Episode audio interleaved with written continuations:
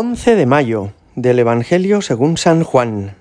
En aquel tiempo Jesús gritó diciendo, El que cree en mí no cree en mí, sino en el que me ha enviado, y el que me ve a mí, ve al que me ha enviado. Yo he venido al mundo como luz, y así el que cree en mí no quedará en tinieblas.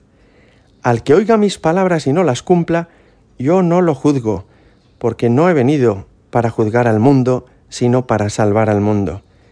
El que me rechaza y no acepta mis palabras, tiene quien lo juzgue. La palabra que yo he pronunciado, esa lo juzgará en el último día, porque yo no he hablado por cuenta mía. El Padre que me envió es quien me ha ordenado lo que he de decir y cómo he de hablar. Y sé que su mandato es vida eterna. Por tanto, lo que yo hablo, lo hablo como me ha encargado el Padre. Palabra del Señor. Habréis escuchado hablar sobre el siglo de las luces, refiriéndose al siglo XVIII, ese movimiento intelectual y cultural que culmina seguramente con la Revolución Francesa. El siglo de las luces fue la pretensión de organizar la sociedad y el mundo prescindiendo de Jesucristo, que en este Evangelio que acabamos de escuchar se nos presenta como luz del mundo. Se decía que la humanidad podría crecer indefinidamente por el conocimiento, por el uso de la razón y por la ciencia, y que todo lo que había vivido la humanidad hasta entonces en realidad se basaba en la ignorancia, la tiranía de la Iglesia, la superstición que había en la sociedad por creer en el Evangelio. El siglo de las luces se presenta como una alternativa al Evangelio, y Voltaire en particular habla del cristianismo con un profundo desprecio, como si Jesús solamente nos hubiera inducido a creer en una superstición, y la verdad sobre las cosas, sobre la salud, la persona humana o la sociedad, nos la fuera a dar la ciencia, la ciencia médica o la ciencia económica.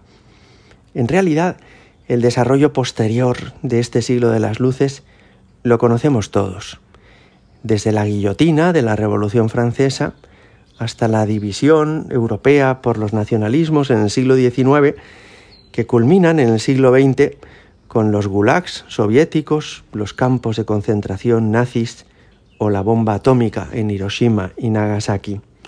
Un mundo que se construye prescindiendo de Dios, aunque presuma de ser un siglo de las luces, termina conduciéndonos a la oscuridad más profunda, a la crueldad más terrible. Cuando eh, se reunieron los obispos del mundo entero en el Concilio Vaticano II, dijeron, y está en Gaudium et Spes 22, que el misterio del hombre solo se esclarece en el misterio del Verbo encarnado. ¿Y eso qué quiere decir?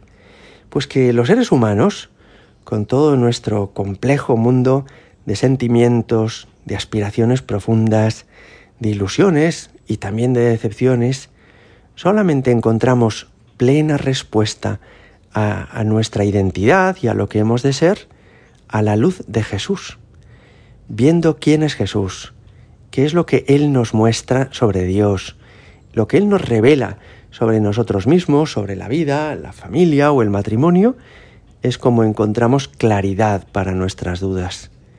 Un mundo que da la espalda a Dios es un mundo que se termina asilvestrando, que termina volviéndose salvaje.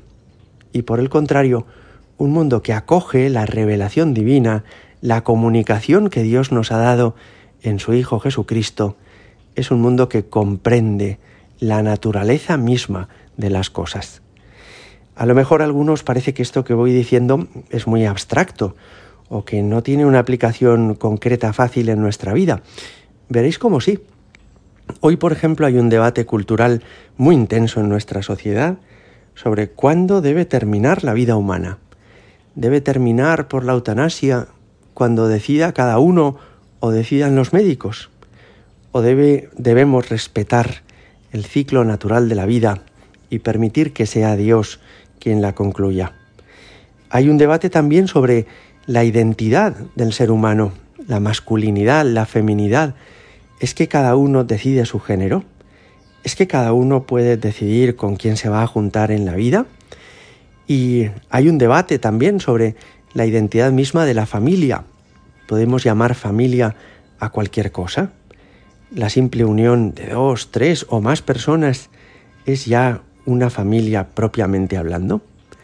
También un debate sobre el valor de la vida humana, desde, desde cuándo podemos considerar humana la vida de una persona. ¿Es humano un bebé que está en el vientre de su madre al que le faltan apenas uno o dos meses para nacer? ¿O no lo es? Mirad, cuando prescindimos de Dios, cuando pretendemos ser nosotros los que marcamos lo que está bien y lo que está mal, cuando prescindimos de la luz que nos ha dado Jesucristo para entender las cosas, entonces nos volvemos salvajes y bárbaros, porque sin Dios nuestra vida no es luminosa, sino que es oscura. Solamente tendremos luz cuando acojamos lo que el Señor nos muestra, lo que el Señor nos enseña. Y eso, por mucho que Voltaire dijera lo contrario, no es superstición medieval, es acoger la verdad. Hoy Jesús nos decía, yo he venido como luz al mundo. Nos hace falta mucha humildad para acoger la luz, para descubrir que nosotros no somos fuente de luz, que por mucho que reflexionemos, que investiguemos en los laboratorios, que decidamos cosas por consenso en los parlamentos, no ha de salir de nosotros el sentido de todo lo que existe, sino que este sentido le viene dado por Dios, que es nuestro Creador. Te damos gracias, Señor, porque gracias a ti entendemos el valor de las cosas, el sentido de todo lo que existe y también nuestra propia vida. Gloria al Padre y al Hijo y al Espíritu Santo, como era en el principio, ahora y siempre, y por los siglos de los siglos. Amén.